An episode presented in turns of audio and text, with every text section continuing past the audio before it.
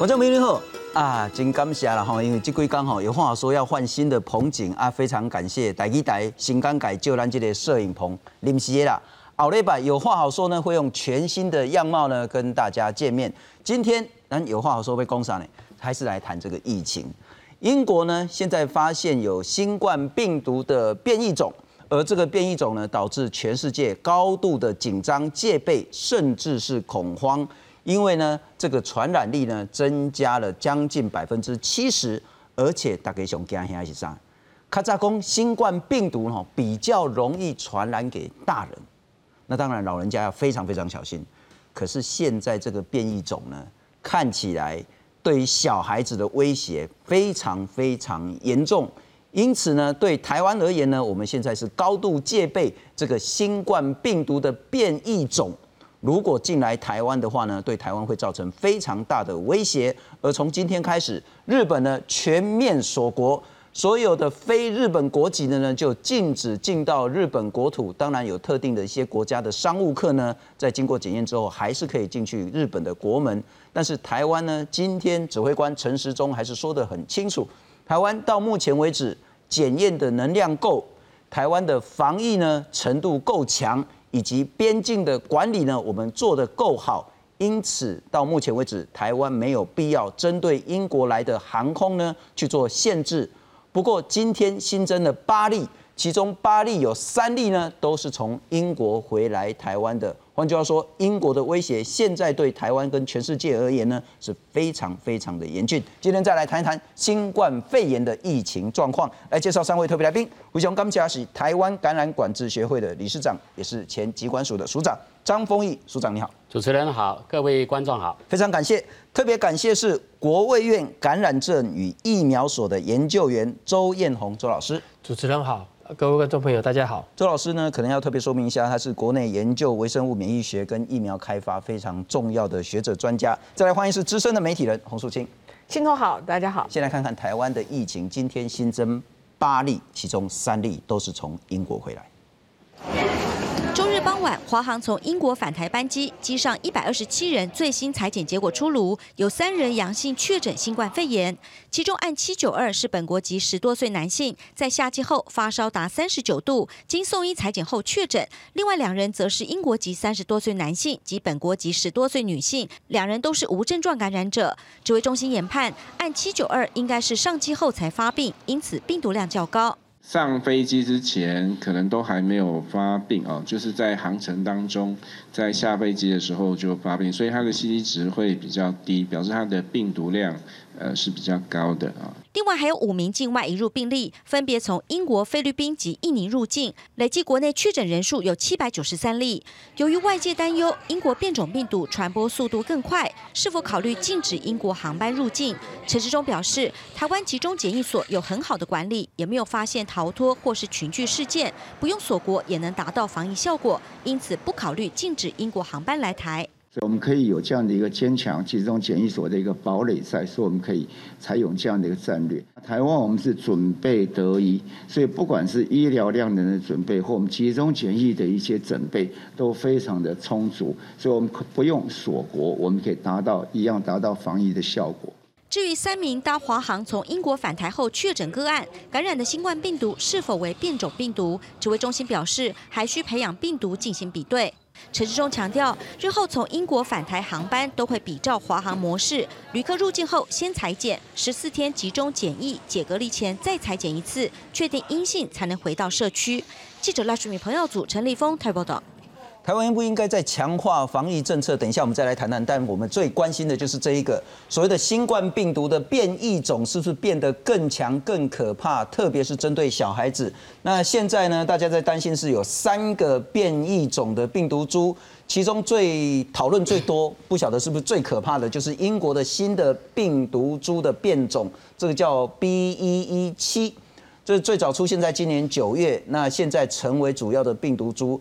传染力呢超过其他的病毒株，那可能比原本的病毒增加百分之七十。最重要的资讯说，小孩子很可能跟成人一样，很容易受到感染。先前我们在谈新冠病毒的时候呢，说比较容易感染上大人，但是现在小孩子受到的威胁跟大人几乎是一样的。那目前通报有北爱、意大利、新加坡、香港、南韩等等，另外还有两个病毒株，一个是南非的，一个是奈及利亚。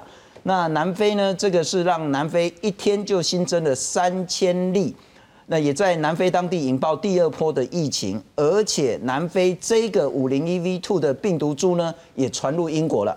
所以英国现在呢，饱受好几波的威胁。那英国也禁止说之前去过南非的进入英国。奈及利亚有第三个变种病毒株，这跟英国跟南非都不太一样。这又是五零一 V two 的突变种，然后呢，奈及利亚超过两亿，不过这部分可能要说一下了，不是说两亿有百分之五十二的人确诊，而是说相较起奈及利亚之前确诊的人数，最近激增百分之五十二，这也够呛的。那目前没有足够的证据说呢，新病毒株会导致感染的人数呢快速的增加。我直接请教一下周老师，现在我们如果只谈英国这个 B 一一七的病毒株。是否在哪一个部分变得比原本的新冠病毒更为可怕、更为恐怖？OK 啊，根据现在的研究哈，啊所谓的基因序列的比对，那目前其实已经知道它是有十七个氨基酸分布在整个新冠肺炎病毒的基因区块里面，有十七个氨基酸突变，那其中里面有四个是在所谓的接受体结合位置，我们称为 RBD 哈。那这边我我我有写一个哈，在就是所谓的 S 蛋白质，就是这个绿色的这个位置。那这个绿色位置呢，基本上是接呃接受体结合的一个部位。那目前呢，这个有四个突变的氨基酸的位置的，因为在接受体呃的所谓的己蛋白的地方突变了，导致它对于跟那个接受体的结合的所谓的亲和力已经增强了。好，在那目前大概有些啊英国的那个。呃，那个牛津大学他们是说分析大概至少有五成以上，那他他他会研究很多次，那综合来讲里面所谓的感染力，感染力会大概有七成，就是刚刚主持人有提到的。是，那这些所谓的接受体的亲和力的改变，其实最重要影响的是它对于那个接受体的结合的时候，它所需要的数量。比如说来讲，我们以正常化还没有突变种来讲，D 六一四 G 这个做比对的时候，假设我们是一个病毒可以对应到一个接受体，可是呢，因为它亲和力增强的时候，我的病毒可以减少到零点五、零点六，对应一个接受体，我就可以结就可以亲和结合上去。好，这个意思就是说，告诉我们说，在大人的时候，因为它大部分的接受体表达量，假设是一来讲，小孩子目前发现大概五五岁、六岁以下左右，包含以下的族群里面，他们的接受体的。表达量是人的大概目前大概是一半左右，成人的一半左右。好，你看哦，它是本来我们需要，如果在小孩子需要，一个假设以两零点五对一来哈，它需要两个病毒才能对应到一个接受体。可是因为它亲和力增加了，哇，变成一个病毒就可以对应到一个接受体。哎，这个跟成人变得一样了。这个所以这个亲和力的改变会导致我在搜搜寻病毒感染的时候，搜寻到细胞的接受体的几率大大增。这也是为什么最近的研究就发现，目前这个新突变的病毒感染到小孩子而产生症状的居多，好居多。那当然成年它也是也是在陆续增加，只是说它的状况变得以前在成人看不到的现象，在小孩子有凸显出来。这感染的这样的一个现象凸显出来，这告诉我们什么？这个突变的情形，它在适应整个所有的族群，人类所有的不不同年龄层的族群的人，大概它经由这样的一个个体的演化，所以它演化出它需要在这个环境下做感染、做自我生存的一个法则。所以这个是病毒它想要活在这世界上更久，能够感染更多的一种法宝之一。是，也就是这个病毒现在在做适者生存啊。是的，是。那恐怕人类如果真的不适者，很容易就被淘汰掉了。哎，是的。那我再请教了哈，我怕说观众可能对我们这个标有一点误解。如果是新的变种的英国的这个 B 一一七的病毒，对于大人对于小孩都同时会受到威胁，但只是之前的最原本的那个原版的这个新冠病毒呢？很容易攻击成人，小孩子是因为受体少，所以譬如说一样的病毒，可能五十个大人会中标，但是可能只有二十个小孩会中标。但是现在当病毒呢很聪明的演化要生存下来的时候，它就是一次撒出去五十大人中标，一样五十个小孩中标。是的，我们在讲的时候，这个几率借由这个突变里面已经拉近了，等于跟成人的的区别并没有了。是是，也就是说，不要大人以为功力别丢了，大人你赶快你丢但是你要就还了你的因啊哈。但一般我们对病毒演化的理解是说，因为宿主死了，它也就死了，是的，所以它要活，它必须不让自己那么强，是的，必须让自己遮掩起来，然后装的慈眉善目一点点。所以尽管它的传染力增加百分之七十，我们有看到它的致死率下降吗？好，我们现在可以讲哈，病毒它因为是 RNA 病毒，它的突变率更强，比一般的 DNA 病毒要更强，的的呃突突变率要更快。然后一般来讲，我们在讲说这个突变导致三种状况：一种它是不是可以取代现有的病毒株，这是第一种；第二个，这个病毒突变以后会不会改变宿主的免疫系统，这是第二个层次；第三个，这一个突变以后会不会导致传染力增加？OK，我们在讲这三个里面，大概涵盖主持人刚刚问的问题。但是其中，我们先不要讲它不可不可以取代现有的病毒，起码在第二个跟第三个，因为它要适应这个人的生活，在人体里面能够生存下来，所以它势必会产生一些所谓的呃呃免疫反应的物质，而这个免疫反应物物质对这个病毒来讲不具备危害性。好。那如果免疫反应对这个病毒不具备危害性的时候，我们的病毒的发病率、发病的严重性就会降低。好，这样概念。第二个，它又增加了病毒的亲，刚刚讲病毒的亲和力，所以它是会增加病毒感染以后传播的速度。哎，它可以即使让它传播速度越快，宿主的反应对它不具备攻击性。那当然，宿主不具备攻击，就就把它显然认为它是自己的。所以这个发所谓的疾病的程度也下降了。所以呢，通常病毒会朝着这至少这两个模式：一个轻症化，第二个传播速度变更快。好，这个是它目前病毒一般想要存活下来的两大法宝。嗯哼，对。但现在是朝着这个方向吗？看起来似乎是如此，因为为什么讲？目前所有的，我比如说现在的感染率里面，它大概有提高大概百分之五，有五成哦。牛津大学里面，我讲感染率是指说我一个病毒可以对应几个那个感染者，它可以目前可以达到五成的增加。可是它的重症率或者是这个症状有没有所谓的严重的趋势上升，这个显然并没有达到一个所谓的呃生呃我们在研究过程的所谓的差异性。也就是说，它跟之前没有差别。是，那这个是代表我什么？代表说我们的免疫反应并没有因为这个突变而产生更强烈的免疫反应去攻击这个病毒。这是第一个。第二个，可是我的传播率更快了。是，至少我们看到致死率没有增加。没有。那如果说致死率降低的话，或许我们需要更多的证据。但我再请教一下周老师，不管是台湾的专家学者，乃至于国际的这些专家学者，是。有一个一定的共识，说这支新冠病毒，不管是原本的，是或是后来的变种，朝着流感化。呃，我我我只能，我现在我们目前还没有整个呃事实能够显现出来。但是我们先讲，既然要讲流流感化，我们就以流感病毒为例。流感的话，每一年在 WHO 在四月到五月的时候，它必须筛选病毒。为什么？因为它里面的 HA 蛋白质跟 NA 蛋白质做突变。所以呢，这个 HA 蛋白突变的时候，会它的所谓的基因型 H，HA 我们说 H1N1、H1N2 等等，它就根据 HA 蛋白质跟 NA 蛋白质的差异性的变异。这个这这个差异性的变异呢，好，我们现在回过头来，因为事实上在那个新冠肺炎里面，取代 HA 的结构，它就是所谓的 S 蛋白质。另外，我们常常讲，另外有个叫 N 蛋白质，N 就很像在流感病毒里面的 NA 蛋白质 （Neuraminidase） 好，目前看起来这个 HS 蛋白质有向流感的趋势成往前走，因为它一开始有突变的频率很类似，但是它的 N 蛋白质目前还没有看到。我刚刚讲过，流感它有一个 HA 跟 NA，同样对应到新冠肺炎里面，它是 S 蛋白质跟 N 蛋白质。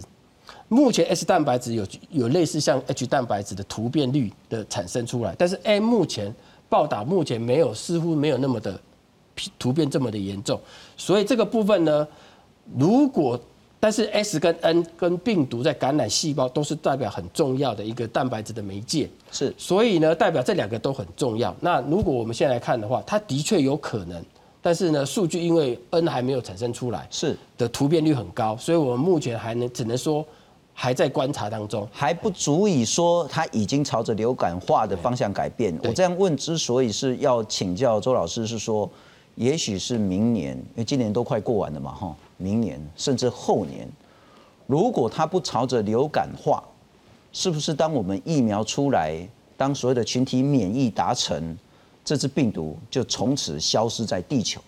如果它流感化，是不是它永远就跟人类共存共荣了？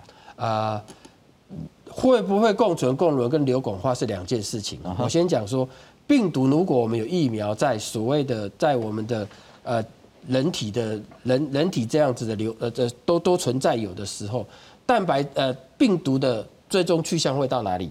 其实呢，它有两种状况，一种状况是病毒完全被消灭，是；第二种病毒呢，它会维持非常少量的状况之下，在我们的体内带所谓的带源，但是这个带源并不影响你这个宿主本身的免疫反应。为什么我常常这样讲？很多的病毒。呃，我们不要讲这个，单单比较 B 型肝炎病毒，虽然它是 DNA 疫苗，可能不太能够解释，但是 B 型肝炎疫苗早在两千年就就发现了。可是呢，最终在免疫整个演化的过程之后，我们的 B 型肝炎的病毒的蛋白质脆片，其实都有潜入在我们的人类的染色体里面，但是它并没有做做任何的作用。好，这个但是它什么时候会爆发出来？当我们的免疫系统在年老的时候，或者是我们有吃抗排泄抗排斥药，或免疫系统不缺缺乏完整的状况之下的时候，它会爆发出来。哎，B 型肝炎就是这种状况。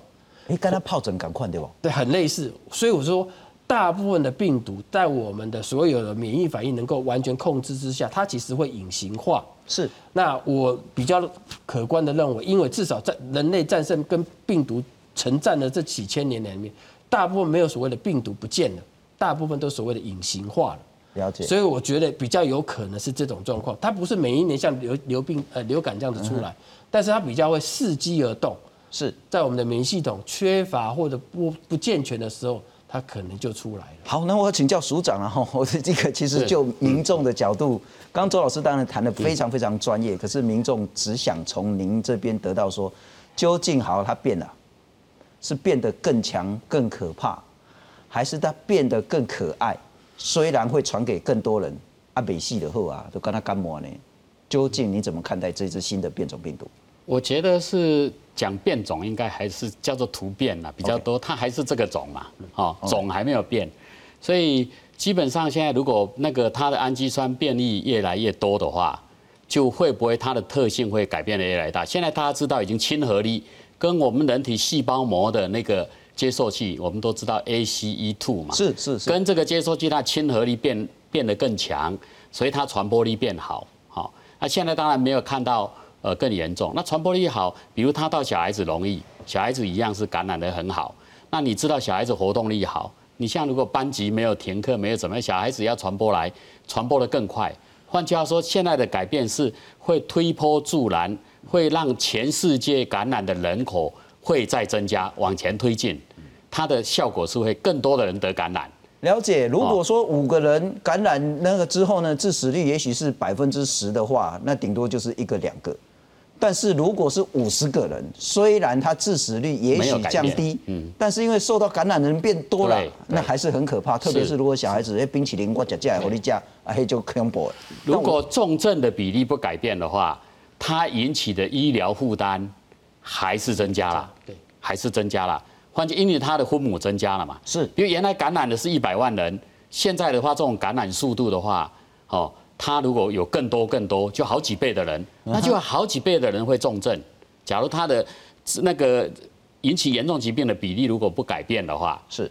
那这样的话，你这个医疗体系会更大的、更大的负担嘛？OK。啊，当然就是。不管如何，到目前为止，看到它的传播模式还是一个飞沫跟接触嘛。所以它的预防方法并没有改变，预防方法没有改变。是好啊，当然大家也担心它的那个如果变异过大的话，就是因为我们现在疫苗发展都是花主要是在那个棘蛋白 （spike protein） 那个地方，疫苗发展是用那个来抗炎、抗炎部位。如果那个地方的突变的太多的话，当然大家会担心将来疫苗会不会变。如果变种变种很多，会不会疫苗会不会产生没有效？那如果还没有变得太多，变异点没有太多，还不影响整个的抗原性的话，因为疫苗是用这个鸡蛋白用蛮大一段去当做那个抗炎来产生我们的免疫力的。是所以如果说不太影响太多的话，它的抗体身体产生的抗体还是蛮多嘛。对这这一整段，尤其它是一个立体结构，它的抗体是非常多样的抗体，是这不是单元抗体，非常多的抗体产生。是如果说便利不是太大的话，它还是会有效。不过哪一天如果便利的更多的话，也许对我们所发展的疫苗，也许就会改变。那会会改变，当然将来生产的疫苗就会用用改变过的这个。这个鸡蛋白这种抗炎的改变，用这个当做抗炎去产生产疫苗嘛？哦，将来也可能这样。那当然，如果蕊集越来越多的突变的话，或者是在不同的国家突变的位点都不太一样，会不会将来，比如说刚刚那个周博士讲的，比如说将来呃它的 S 那个蛋白的这种。改变的话，将来会分好多型，在在世界流传很多。那将来就也有可能这些型之间的话，它的免疫炎性会引起抗体的样子会，也许会有一些改变的，不一定。那当然，将来跟我们疫苗研发有关，还有跟跟抗病毒药，抗病毒药现在也很多在发展，也有现有的，也是抗病毒药会不会引起抗病毒药？呃，跟它的这个呃这个病毒的这个作用会不会有一点影响？也是有可能，但是需要时间的累积。是，所以我觉得这个只有透过持续去监测，监测整个病毒这个所谓的这个氨基酸突变，或者它基因改变以后引起了它那个整个氨基酸系列改变的程度到什么程度？因为改变以后，事实上是整个它的那个那那个 S 蛋白它的立体结构变，那个立体结构改变了，结构的改变就主要还是在跟我们的那个细胞的这个 ACE。ACE2 这个这样的一个结合会产生改变了，我觉得最重要是这一点。那至于将来会不会跟所谓的那个治病引起的这个严重疾病会有什么关联？我觉得这部分到目前为止还没有看到了，也许还要更多的资料去看。是，将来可能要追踪更久才会知道，会慢慢陆陆续续资料，感染的人或下场是怎么样，结果怎么样，有收集更多的资料才有办法去知道它的真正的所谓的。呃，独立啦，病毒的独立是怎么样啊？刚刚周博士讲到，里面很大一部分是人体的免疫反应。人体如果对病毒的免疫反应过分强烈到伤害到人体的话，那人体就自己就会有很多，我们知道细胞激素风暴啊等等。所以它如果病毒突变的改变是改变了很多，最后是对于人体的这个免疫反应是产让我们细胞激素产生的更多的话。更风暴更大的话，那对人体的受伤可能更大。是，但是如果它的改变是将来改变、改变、改变了，人体对它越来越好像越觉得是朋友，对它不不引起太强烈的免疫反应的话，也许它就是就像刚刚讲，也许可以比较和平共存。所以我都觉得将来发展的确是有两种可能性，一个会不会将来还是有将来在世界流行的，因为它的太多太多人得感染，病毒会不会变成就是也有点像流感？我将来有一种这个 S 所谓极蛋白是这种型的，另外那种型的，将来分类比较壁垒分明的话，那将来也有可能将来它长期在世界上存在的，就会有比较多种形态的这种是这种这种同一种的冠状病毒，但是变异不一样。那所长，我请教您了哈，就您的专业就是说，当然基本上病毒如果要变异，应该是朝着跟宿主共存久一点的方向，可是这是百分之百的必然吗？有那种病毒在变异之后，传染力变得更强，致死率变得更严重的先例吗？有啊，你说一九一八年，它就是改变了，它就是因为有一些所谓的从从这个动物来的这些这些基因，就是那种类似动物的这个流感，这个有些基因跟人的那个基因混合的，跟人的那个流感的病毒混合之后，就变得很可怕，不然为什么引起那么多，让死亡那么多？了解，了解。所以我觉得它也有可能会变得更严重啊。所以总之，对于这个所谓的变异的新的冠状病毒，其实就是要谨慎的去看，对，不要太乐观。尽管现在稍微说没有看到致死率提升，但很明显它传染力变得很高。不过刚署长谈的，我们觉得很清楚。为什么现在包括英国、包括日本、包括欧洲、包括许许多多的国家，对这种变异的新冠病毒采取非常紧张的态度？尽管看不到致死率明显增加，但是它传染力增加百分之七十。当分母变得很大的时候，其实应该是分子变很大了哈，那个死亡的人数当然会随之变得很高。因此，我再请教署长，阿兰逮完的是安呢？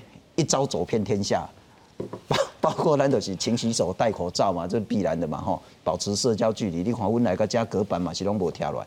那边境管理，因此我们真的没有必要对于来自英国的任何的一个国籍的人士去阻绝境外嘛。可是陈时中的政策，你到目前为止还是支持？呃，台湾，我我我们发现到，我们过去讲的就是居家检疫。但居家检疫的变形，就变形到有所谓集中检疫啊，还有一种就叫做防疫旅馆。好，你看到这三个的强度不一样吧？是集中检疫是强度最高的一个检疫方法。是，所以我们目前你看看现在国内大概有呃四千多个集中检疫的位置，四千可以收容大概四千多人嘛。目前的这个集中检疫大概是我我们目前所采取的检疫措施。是最高规格的一种，那再加上入境的时候检测一次，是加上十四天，要让他这个解除这个，要要要变成所谓的自主健康管理之前十四天满十四天的集中检疫再检测，多两个检测，两个检测加上十四天集中检疫，大概目前台湾用的检疫措施就是最高规格的一个检疫措施，因为集中检疫的掌控度是很明确的。但是居家检疫的掌控度啊，再怎么什么定位、手机定位等等，它的掌控度还是出去被泡没还是有一点不太有把握。了解。那防疫旅馆你也会担心，也不像集中检疫这么样的强度这么强。是。所以我看到我们国内用这一招所谓的最高强度的集中检疫，我觉得到目前为止来看。还是相当有信心。因此，您跟陈时中陈部长的态度是一样，是台湾现在看不到锁国的必要跟理由。对，我觉得就是把集中检疫这一招，OK，加上两个检测，哦，前后两个检测，这样好好严格遵守，然后先再做一段日子，再观察整个的局势的演变。因为我们用集中检疫这一招也挡了，挡了很多很多。很多回合了嘛，哈，是从我们过去好几多了嘞。对，但是我觉得这一招是因为病毒的传播是有一定的模式，它不是它不是空气传播，是它还是飞沫跟接触。集中检疫就就是把所谓的飞沫跟接触传播的这个链把它管得很好。嗯哼，我觉得这样是应该是。OK 的，OK 好，那那请教肃清之前呢，哈，包括两个问题，一个是你怎么样看待新的这种变异，我不知道是不是可以叫变种，总之是一个变异的病毒。第二个是台湾的防疫政策，我们再来看看，包括英国跟全世界在内，非常担心这支新的变异病毒会导致全世界更大的疫情恐慌。约翰霍普金斯大学统计，全球新冠病毒累计确诊突破八千万，已有超过一百七十六万人染疫病故。英国、美国和欧盟大多数国家已开始针对部分民众施打疫苗，不过近几周却陆续在英国、南非和奈及利亚发现三种不同的变种病毒，其中在英国发现的 B.1.1.7 病毒株传染力更是增加四十趴到七十趴不等。加拿大安大略省二十七号就通报两例最先在英国发现的变种病毒确诊病例，患者是。一对伴侣没有出国旅行记录，也没有接触高危险群。安大略省已于二十六号宣布封城。卫生单位发声明指出，未来不排除有更多变种病毒确诊，呼吁民众尽可能待在家中，继续遵守防疫规范。We need to to just break this cycle of transmission, and that's what a lot of us are hoping this sort of sort of circuit breaker lockdown will do. Is it'll just sort of stop the transmission. slow it down enough that our healthcare system can keep going. 除了加拿大，挪威二十七号也透过新闻稿宣布两名病患确诊变种病毒，两人在十二月间造访过英国，包括日本和新加坡在内，目前全球至少已有十七国出现变种病毒确诊案例。不过专家认为，目前施打的疫苗对变种病毒仍然有效。南非疫情严峻，二十七号累计确诊正式突破一百万例，从九十万例攀升到一百万，只经过短短九天，累计。超过两万六千人染疫病故，是非洲大陆人数最多。由于南非近日出现五零一 V 二变种病毒株，可能在年轻族群中有更强的传染力。目前，英国等几个国家已对南非实施禁航。以色列累计近四十万例确诊，三千两百一十人病故。当局二十七号实施第三度全国封锁，时间至少三周。以色列已在二十一号启动疫苗全国接种计划，目前每天施打七万剂。按照计划，渴望在明年一月底前为全国半数人口施打疫苗。卫生官员乐观表示，这次的疫情封城很可能是最后一次。巴西副总统莫劳二十七号则透过办公室宣布确诊感染新冠病毒，成为巴西一长串染疫高层官员名单中的最新一人。他将在副总统官邸进行隔离。根据巴西卫生部数字，疫情以来，巴西已累计突破七百五十万例确诊，超过十九万人染疫病故。公视新闻林少如编译。后来素清请教，你如何看待这支在英国发现的新的 B 一一七变种病毒？嗯，我想刚才两位专家都已经讲得非常清楚了，所以大家可以了解，第一个看起来它的传播能力是相较于本来的 D 六一四 G 来的强的，所以你可能不需要那么多的病毒量。有有人说你不用那么多的病毒量，可就可能造成感染，这是第一件事。第二件事情是看起来它的致死率可能是没有提升的。言下之意说，以前手这样洗呢，就可能避免。现在可能要多洗一分钟。对我，我看的是另外一件事情，就是说，说不定在以前的情况之下，你如果只有碰触到一点点，因为我们常常讲病毒会不会感染你，跟你接触的病毒量是有关系的。所以，当如果一个病毒它的感染的它的结合力是好的，它是容易在你的身体搜寻到抗体的。本来你可能不小心碰到一只，其实 OK 的。可是现在这一只如果碰到一只，说明它可以找到那个位置。所以说，如果你本来是不够确实的防疫，比如说你的口罩是重复戴的啊，你的手手是随便去。因应故事啊，或许以前你可以侥幸逃过。那如果这支病毒它的感染风险更高的时候，说明你就侥幸不了了。所以这第一件事，我们要想的是你的动作要更确实。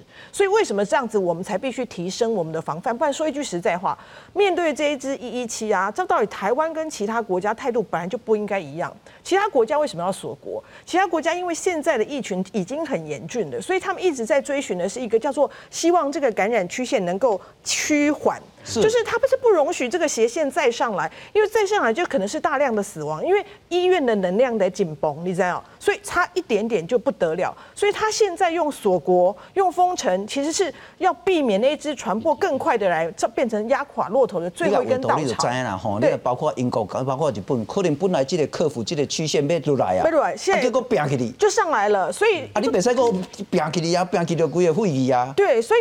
没有道理要我说我说为什么？因为本来照道理是，除非说他们看到一个情况是说，哎，本来被 D 六一四 G 就是现在本来的主流的病毒这一个感染过的康复者，如果我们发现这群康复者，哎，他还会被 B 一一七感染，而且很长很多，这是最害怕的事情。这表示说我已经感染过了，我有综合抗体的人，我还会被他感染，这就意识两件事情。这个是已经有很多案例吗？就是说我已经得到了旧的新冠病毒。我再得到新的新冠病毒，这个在一一七跟六一四间我们还没有看到，还没有看到。但是在以前曾经少数看到，比如说在美国曾经有一个青年人，他当时是很早期感染过一次，后来又一次感染，而且那一次感染病竟然比他第一次更严重。后来他们去看发生什么事，就发现原来他第二次感染的病毒株跟他早年是不一样的。他第二次感染就是我们现在说从意大利来的那一株。所以我们现在要观察一件事情是，除非出现我刚刚说的那件事，呃。已经感染过之前的主流的这一株病毒的人，他后来又被被一一七传，而且如果他屡次出现，这就告诉我们说，糟了，这一株新病毒显然我们本来产生的综合抗体是没有用的，那就预预告一件事情，就是我们针对本来的主流株制造的疫苗可能对它也没用。可现在都没有看到这这些状况，所以我认为其他国家锁国只是要担心说，如果它的传染力更好，我本来这一只是这样子，我已经压不下来，再来一只不得了，这上去就完蛋了。可台湾为什么我说它不用锁国？因为台湾。其实我我甚至觉得，照道理了，难道我们不需要防 B 六 D 六一四吗？我们要防啊！所以这这两只病毒对我们来讲都是不能进来的事情，因为我们没有。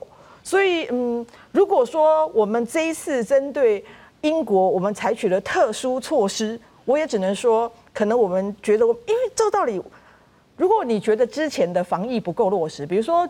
居家检疫不够落实，十四天不够落实，没有集中检疫不够好，那是表示你觉得 D 六一四 G 可以进来吗？不对嘛？所以我的想法是，如果你觉得本来的够。它其实维持本来的也就好了。那如果你觉得本来不够，你对 B 一一七这样做，我都觉得你对 D 六四 G 也应该这样啊，不然难道那一只可以进来吗？这是我不能理解我们的怪，所以。我们真的不用锁国，但是我们这样提高防疫的规格，是我自己不能理解。我在我的逻辑里面不能理解的，我必须这样说。我完全听懂了，然后就是说，虽然是一招，然后但这一招如果有用，这一招也就够了。对。那你如果要变招的话，是你不是说对新的敌人变招而已，旧的敌人恐怕也得全面加强。有时候你不能只防英国。你全世界疫情国家严重的，你恐怕都得防，而且你不能只防这个变种的。是的，你不能说变种，你要集中检疫啊，其他的都安内公哎，在自己家里面，然后没没泡面吃，出去买这样子，所以可能都得做整套的。对，像之前为什么出现一个很有意思的现象？呃呃，今应该是今天新的新闻嘛。有一个人，他因为发烧了，发烧他就打电话叫了救护车，救护车去把他载到医院之后，这个被送到医院的人才说啊，拍谁哇，我我有接触到还在隔离十四天的人呐，就是我有一个妹妹啊，她从日本回来啊，从日本回来，她在居家检疫啦，他们处席透天处啦，所以有。独立的房间有独立的卫浴的，但是因为哥哥生癌症，妹妹回来就一定要去看一下哥哥嘛，所以在检疫期间，当然就戴个口罩去看了一下哥哥，没想到哥哥就发烧了，发烧当然就打电话请一一九来载，然后到了那里才想到跟救护人员说，对了，我有这样一个情形，就一一九人吓坏了，哈，你现在发烧，你说你家有十四天隔离，而且他还有下来看你，所以你告诉我就是。我们应该只是对新的病毒觉得我们这样子重新检视我们够不够吗？既然这个新的病毒已经到了全球，我们大家看到说加拿大。早先九月在德国也看到了，现在包括新加坡，他们在他们，不过新加坡这一个是有出国有出国的啦，日本的也是有出国。但如果说在欧洲或其他国家都已经有一一七，只是它现在还不是主流病毒种，因为英国也是之前从不是主流变成主流嘛。所以如果现在这样的情形的话，我是觉得单单对英国做特殊措施是一件，在台湾，在其他国家，因为我现在说他们是很要求曲线平缓，他必须再审视。在台湾我不知道为什么。不过刚署长在新闻里面。这个中间空档时候也有谈到，其实这都一直是滚动式的检讨。现在其实台湾本土尽管都被那个纽西兰籍的那个伊朗的那个机师啊，现在大家搞得七荤八素，但毕竟我们没有社区感染。可是万一一旦我们在社区一旦然后，希望没有这一旦呢哈，发现这个新的变种病毒，恐怕整个防疫政策一定会再升级。就是这是一个滚动的概念。但我再请教一下肃清了哈。呃，现在确实看起来各个国家对这支新的变种病毒很紧张，它是否有可能就是第，我已经不知道第几波了，然后，第好几波的更大的一个严峻威胁。在日本的部分呢，六名病例都有英国的旅游史，那日本怀疑说变种病毒已经到了日本的社区了。新加坡呢也有从欧洲回来一个人确定感染，十一个人有阳性反应。在澳洲的部分呢，有两个从英国到澳洲的旅客也是阳性反应。以色列有四起，黎巴嫩、法国、德国、西班牙、荷兰、丹麦、瑞典、意大利、加拿大，通通都有类似通报或是确诊的这些个案。全球现在是用什么样的心态在面对这支英国新的变种病毒？呃，就是如果能防堵的，现在开始防堵。然后第二个就是持续观察，因为必须看，就是说，如果已经进入社区了，你会觉得一个很有趣的事情。其实我也在想，呃，其实。英国是在十十二月，它开始变成一个发现，说它真的是一个主流了。因为如果我去裁剪，发现六成都是它，它应该就是现在社区的主流病毒的株嘛。可是它从变成主流之前，它在九月还是很少。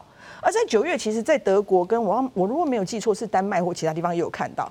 为什么在那些国家同样是 B 一七，可它没有变成主流病毒株？为什么单单在英国它迅速的扩大？那它的扩大是跟着第一个。跟该国的防疫的措施或者各人民的生活习惯有关吗？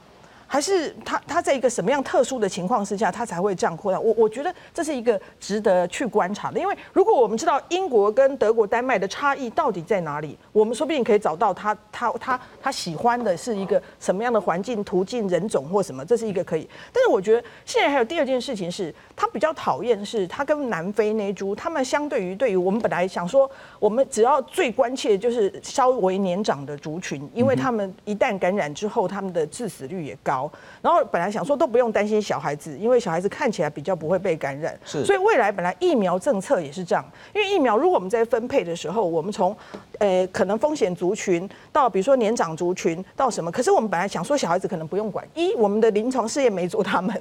好，二他们反正本来也不容易中，所以本来觉得不用考虑他们。那如果未来他们也是会中的人，那包括刚才防疫或包括未来的疫苗的分配政策，可能都必须因为这个病毒的出现而重新思考。是是是，不过可能所有家长要小心一下了哈，就是说不管这只病毒有没有进来台湾，拜托所有家长跟你的小朋友说，请你洗手呢，多洗一下。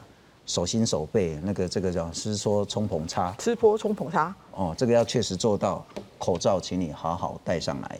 当然，在整个防疫政策上呢，尽管说在英国的部分，我们航班并没有禁止，但是也减了一半了。可是进来之后呢，要集中检疫。另外呢，包括航空的相关防疫规定，我们也大大的提升了。看看。中央流行疫情指挥中心宣布新版国际航空机组人员检疫方案。机组员执行后，若要进入社区，检疫期由现行货机三天、客机五天，一律拉长到七天。结束后裁检阴性，还要七天自主健康管理，禁止出入喜宴、酒吧、夜店、百货商场、夜市五大场所。而考量航空公司的调度，若是七天内要派飞的组员，一律要在集中处所检疫，除飞行外不得外出，只能飞长班。飞回后重新计算检疫天数。那原来是三天五天就可以派遣，那现在是居家。假设你一旦有入境或是长程航班，是七天内是不得派成，不能派短班，一定是长班。好，这个第一个短班上的一个差别。交通部强调，全世界对机组员都是例外管理，台湾已经是相对严苛，但是因为日前出现机组员自律出问题，所以再严管。而面对即将到来的农历春节，有立委指出，桃园机场将出现大量返国人潮，尽管受疫情影响，返台人潮不会像过去这么多，但估计也会是每天数千人的规模。立委担心，目前防疫车队的量能每天只能在两千五百三十七人，恐怕是供不应求。量会比比去年和前年差很多了哈，当然是差很多，这就十分之一，我们觉得在十分之一，就是你十分之一就不得了，十分之一每天平均入境的人数啊就有六千人以上。交通部表示，桃园机场公司会提供春节期间的入境人数预报，将检视旅客人数后再来协调业者进行防疫车队调度，同时也会检视防疫旅馆量能是否充足。记者刷陈继明台报道。不过，真的要所有人一起配合，才不会导致最后是功亏一篑。我们来看看现在的整个防疫政策，确实有调整加严。航班呢，从上个礼拜开始呢，从英国回来的呢就减半了。那从英国入境的旅客呢，呃，二月十二月二十三号开始集中检疫，都不是公里的处为大队赛，爱集中检疫，检疫十四天，然后裁检。那之后呢？包括英国入境的这些空服机组员呢，通通也都要居家检疫十四天。啊，咱进境是对机师是三缸年啊，空服员五缸。但是如果从英国过来的呢，是要两个礼拜。那现在呢，对于这些呃已经有英国变种病毒的这些国家，刚刚列了一大堆了哈，会加强监控。好，特别要请教周老师了哈，我们接下来谈谈您最专业的部分——疫苗。现在疫苗呢，大致上会有三种，一个是美国辉瑞，这个看起来好像防御力最强，但是最难运送，它要冷链零下七十度，所以大家说啊，零下七十度是别它赏了哈，这个其实在运送会有非常非常大的困难，送到都市也许还可以，那如何送到乡间，这是一个很大的挑战。那打一次大概要那个二十块美金。美国莫德纳呢，这个防护力跟辉瑞呢是相同的，是百分之九十五，但它的保存方式只要零下二十度，这就差很多很多了。负七十跟负二十在运送上就挑战很不一样。那还有一个美英国牛津大学的这个防御力就低一点，那一般是七十趴，最高是九十趴，常规冰箱就可以了啊。这个可能运送上最好。那英国呢？十二月八号呢，其实已经开始打了。美国十二月十二号也已经开始批准了。那欧盟也定了二十亿剂。然后先请教一下周老师，台湾的部分，我们在对外采购疫苗是进展如何？OK，对外疫苗的话，当然我们陈世忠部长并没有松口哦。但是以那个目前，呃，我应该讲说，我们可以拿到什么样的疫苗，其实有有关于他们怎么有办法制造这样的多的量。来提供给世界各国然后第二个是我们可不可以在这个争夺所谓的争夺的疫苗采购的时候，我们是不是居于在第几个顺位？应该这样讲。那以现在目前来看的话，呃，美国跟英国或者其他几个先进国家来讲，他们对于辉瑞跟莫莫德纳他们大概是所谓的优先权已经先拿到手，所以他们优先在批发送了。那因为牛津大学这个部分的话，是因为它这中间曾经有断断了所谓的临床试验，有一些可能是疫苗引起的症状副作用的疑虑，所以有中中断了一个月，然后之后才重新再开始。所以它实际真正做临床试验第三期做完的时候是晚，所以呢，在疫苗的配发上面它的确比较慢。但是如果以制造的速度来讲的话，那个。英国牛津大学的话，他们因为它是腺病毒载体，其实他们的生产量会比较快。然后另外它有一个优势，因为它本身，你知道它它可以冻干。我们把那个出来产产生出来的腺病毒载体的疫苗呢做冻干，冻干的结果就是我把所谓在冷冻干燥的方式把水分全部抽掉，抽掉之下会形成类似像一个粉末的放置的状况，放在一个那个玻璃瓶。那这个时候在一般的常温。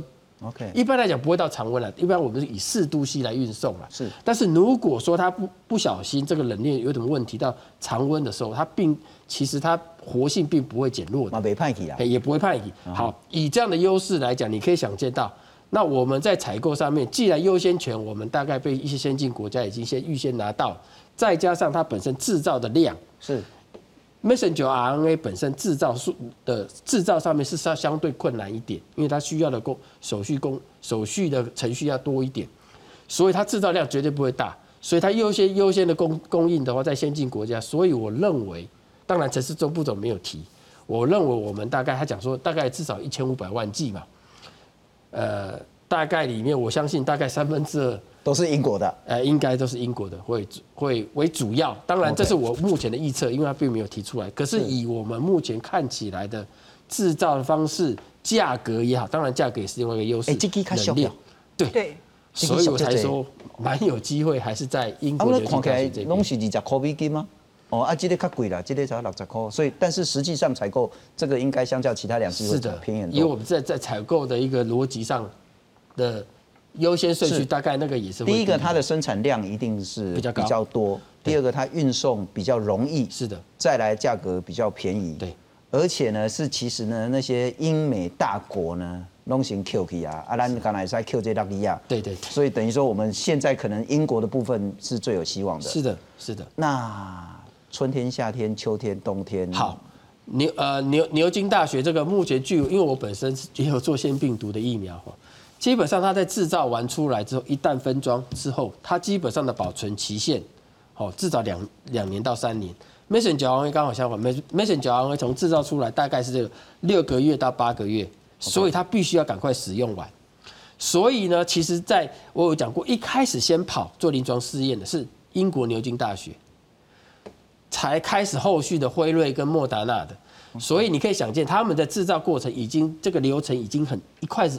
就是一步到位，已经开始在制造，所以它也不可能停止，所以它的储存量一定够的，再加上它可以储存的，因为安定性很稳定，它可以至少二到三年，所以我认为它这个目前大概已经开始，它就其实就在等美国 FDA 核准，核准以后它就开始供应了，因为美国 FDA 还没有核准，也就是说拖也不会拖太久了，对，也不会拖太，大概就是明年秋天之后已经。好。那我们以我们就要想说，我们不要想说我们大概第一批次了，因为以我们跟人。Covax 的平台开始，我们也比较要晚一点嘛，晚两个月左一个月到两个月去跟人家接洽嘛。嗯，所以我我估计，呃呃，英国的这个腺病毒载体疫苗，大概以先进国家明年一月大概他们就开始核准，就开始要试明年一月就是我们大概在第二波。OK，了解。第二波也许就是夏天、秋天，对，夏天应该三四月，对。那再请教了哈，阿兰家己。国光还是讲国卫院，咱家己的疫苗进展。好，我都准备开始讲咱咱台湾了。OK，台湾的话，我我知道的话，我们台湾三家疫苗，因但是因为我们台湾的三家疫苗基本上都是蛋白质疫苗。是。那是目前我我们大概接触啊，因为有些技术是我们这边稍微提供的，所以我们知道状况是，呃，目前他在临床试验一起已经收案完毕，正在做实验室做分析。嗯哼，那目前其中有一家的数据已经分析出来，但是因为它的抗体例价，就综合性抗体例价呢，低于我们在送审的时候，CD 就是台湾的药品查验中心会定一个标准，我要怎么样达到一个标准的抗体例价以上，我们才能够进入临床试验二期。当然，这个前提是安全性的问题。好，所以它会有安全性跟有效性的考量。安全性这个部分在。台湾的一家，我当然我不要讲名字了哈。台湾医草他们目前率先出来的数据是安全性没有问题，就是没有一些副作用是合格的。但是呢，在抗体例价里面没有达到他们当初预设的一个标准。OK，那这个但是它并没有差距很多。好，现在问题就考验的官员，CD 的查验这些官员，我到底要核准让他走临床试验二期？那目前的话，大概他们有一些建议，就是说我要不要怎么样来提升你的。免疫反应的强度有没有考虑要把佐剂给换掉？因为那家目前他们并没有使用佐剂，是不是考虑再加入佐剂来增加它的免疫反应？是这个是我目前理解。另外第二家跟第三家的话是临床试验一期还没有完全收收案完成，所以他但是他们我我听说目前他们大概收收案已经三分之二了，那估计在明年月初的时候就是。会整个收案完成，然后进入所谓的临床试验分析数据的分析。那这个数据分析大概要到二月才能够出来，所以我们大概就是慢一点而已啦。对，还是进展在做啊。但是其实一直有一个问题，但台湾啊，我本土病例啊，阿里告诉呢，进入这个人体试验是不可以做人体试验。其实非常好的问题。现在目前，所以呃，我们的机关署这边。他们其实有发布另外一个叫呃紧急允许许可，就是说我们不需要做到临床试验三期，那目前可能是临床试验二期，大概是一千五百个人左右为一个标准。OK，你看相较于国外，他们大概至少要三万人、五万人起跳的，这所谓临床试验三期。我们的话是所谓的紧急应变、紧急状况之下的使用许可，在以临床试验二期如果完成，达到所谓的使用性的安全性合格。那个那个有效力、保护效力也得合格，那就可以放行。所以以这样的概念来讲的话，我们就不需要再多，因为临床试验三期是最花钱、最花时间的。嗯哼，所以我们可以节省那个时间。了解。好，顺利的话，假设实验二用以这样的预推估来讲，大概明年的二月会开始进行临床试验，至少有一家会进行临床试验二期。嗯哼，二期如果完，一般来讲大概以目前一千五百个人，我们估计在两个月到三个月。的时间可以收案完毕，然后分析，也就是说我们落在第三季才有也就是如果顺利的话，明年秋天对，可能就是蔡英文蔡总统就可以率先打那个台湾自己做的疫苗，比方人家普廷也是打他们俄罗斯的疫苗啊。他女儿哦，没有，好像普京自己有去打的呢。不，我在想，不是那个乱扯的。然后，其实如果说真的有国内采购的国外疫苗也是好疫苗然后不一定要等到台湾自己生产的。我再请教署长。新冠肺炎，人类对抗它，哦，不要讲到那么大。台湾对抗它其实很乐观，对不对？呃，应该来讲，我因为走到目前嘛，哈，走到目前为止已经打仗打了快一年嘛，哈，那我们用的招数看起来到目前为止都有效，有效，对，OK。啊，但是这一次我们这一次就是说这些所谓的变异，这个基因突变这些事情。的，如果它传染力变强，那我觉得还是要谨慎啊。所以我觉得像这一批是从英国回来，特别要给他特别要求集中检疫，是，然后还要控制一个总量，控制总量有也有考虑到集中检疫的我们的量人呐，集中检疫场所的一个量人嘛，哈。那我觉得这样做，在目前为止，我们不采取说把它这个禁止这个这个英国入境，我们不采取这么样。严格的做法，但是用一个严格的 quarantine 的一个方式来是密切来看着，然后来做这个 quarantine，我觉得目前这样做法应该很很恰当了。是是，但是社区的风险呢，还是要提高。啊，社区的风险来青岛这里，马上要跨年了哈。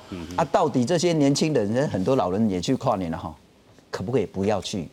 你会呼吁他们最好在家里面看电视吗？今年的跨年听说温度降得很低嘛，哦。所以，你那波新冠病毒嘛，广告被死啊！哎哎，对，听说这个温度一下急剧下降十五度，所以有心血管风险的人还要避免。了解。那当然，跨年活动如果呃，因为如果是一个室外，哦，当然大型活动还是比较有一些担心呐。所以你像现在政府的立场还是偏向说，如果要有这个活动，也要尽量要去注意这个所谓的接触传播啦，这些比较近距离的这个这些事情，还是要有一点风险意识啦。是哦，那某些县市就停止了跨年的活动。嗯哼，我觉得这件事情，因为看起来未来的这段路看起来就是春节期间是一个哦，未来的这三个月看起来是还是一个重要的关口。